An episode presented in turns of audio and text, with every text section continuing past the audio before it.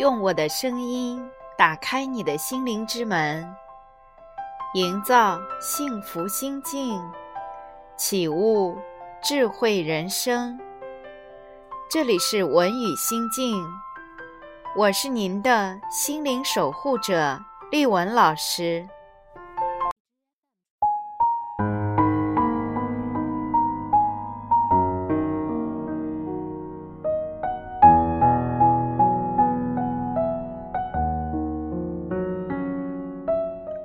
我们常常把玻璃心挂在嘴边，那么到底什么是玻璃心呢？如果三个人在一起，其中两个谈话多一点儿，你就会觉得别人是在针对你；别人关门声大了一点，你就觉得是他讨厌你。跟别人聊天没有秒回，你就能臆想出来一大堆可怕的原因。这就是玻璃心。不过还有两种情况，因为童年阴影和身体疾病造成的对某句话或者某个事件的敏感。并不是我们今天所说的玻璃心。其实，玻璃心，简单的说，应该算是社交恐惧症。说到底，更多的是自卑的表现。一直生活在自己的世界里，有着一套自己的社交理论。一旦发现，跟别人的社交方式发生冲突，便觉得自己受到了伤害，觉得自己极其可怜。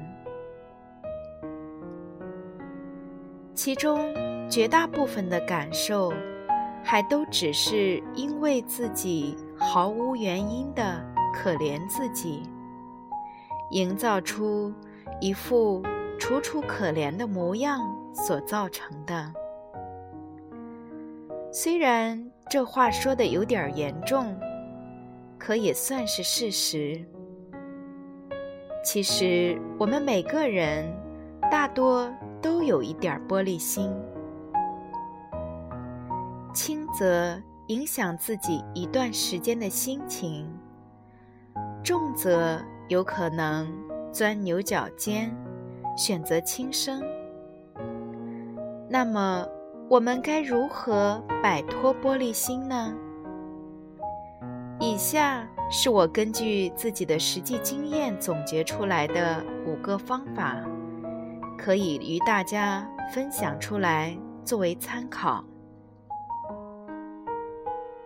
第一点，我们要降低对他人的期待。记得刚上大学那会儿。可能是看多了电视剧和电影，总以为大学校友就是这一辈子的朋友。如果没有了他们，自己的人生都将黯淡无光。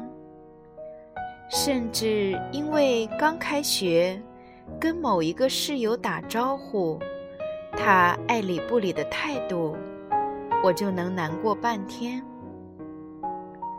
可事实是，我们来自天南海北。上大学前，大家都有着完全不同的成长环境，每个人都有着自己的处事方式。我们不过是由学校的某一台电脑，按着设定的程序，将几个原本毫无关系的同性。分配在一个宿舍，仅此而已。顶多就算是你们有缘分，可是缘分也并不都是完美的啊。为什么我们要幻想自己的室友就是自己一辈子的挚友呢？降低对别人的期待。很大程度上，我们也会看清别人对你的伤害，摆脱自己的胡思乱想，从而减轻自己玻璃心的程度。第二点是摆脱依赖，实现经济独立。爱情有很多种方式，每个人也都有着自己的爱情观。我认为两个人的爱情，归根到底还是要讲究门当户对，经济上以及精神上的都是这样。两个人的爱情，只有当经济和精神两者都达到丰富的状态，这段爱情才是完美的。两个人如果一方过多的依赖对方，到最后，你甚至连发泄自己情绪、连吼他的底气都是不足的。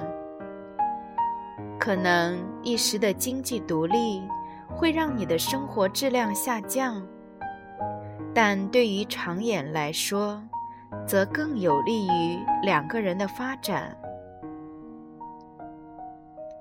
我在这里所讲的经济独立，不是两个人分开，只是心理上摆脱对别人的依赖，努力完善自己，争取早日。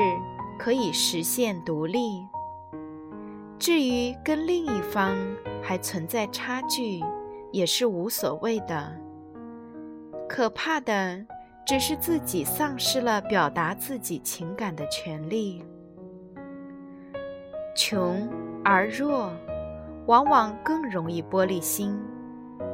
别人稍稍一碰，就立刻炸毛，觉得自己被疏忽了。只有经济和精神独立，才能少点玻璃心，也更有底气，少点厌气。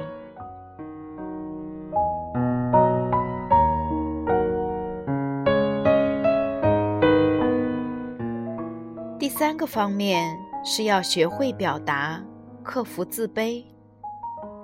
是不是有很多时候，自己所想的？跟所说的存在很大的差距，甚至词不达意，会造成误解呢。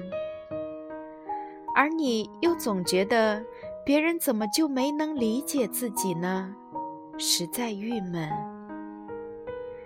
你喜欢一个人，想要得到他的关注，你可以将自己打扮的漂亮一点，也可以直接向他。要一个联系方式，而你总是看到他的时候激动不已，甚至高兴的捂嘴大笑，而他根本不知道，还以为你在傻笑。然后呢，你就伤心一阵。所以说，用最快的学会表达自己的情感。就是直抒胸臆。可实现这种表达情感的方式，不是太过实用。更多的时候，还是需要我们自己多读一些相关书籍，能够提高自己的表达能力。良好的表达技能，不单单能解决玻璃心的问题。也可以给你的生活方方面面都带来好处。不要害怕出错，时刻记得自己没有那么多观众。真正关心你的人是不会笑话你的，而会笑话你的人，他们对你而言也没那么重要，不是吗？第四个方面，让自己忙起来，转移注意力。玻璃心对人最大的伤害，一般都来源于自己的胡思乱想。很多时候，都是自己吓自己，自己可怜自己。换句话说，很多时候的玻璃心根本就是闲的。人一闲，就习惯性的瞎想，容易钻牛角尖。那么，我们不妨学会转移注意力，参加聚会，听听歌，跑跑步。多读书，试着让自己忙起来，努力提升自己，形成良性的循环。这样不但可以减少过多闲暇时间的胡思乱想，也可以让自己变得更加完美。何乐而不为呢？你担心的那点事儿，大多情况下并不会发生。即使发生了，等过去了，也就不再是事儿了，而是故事。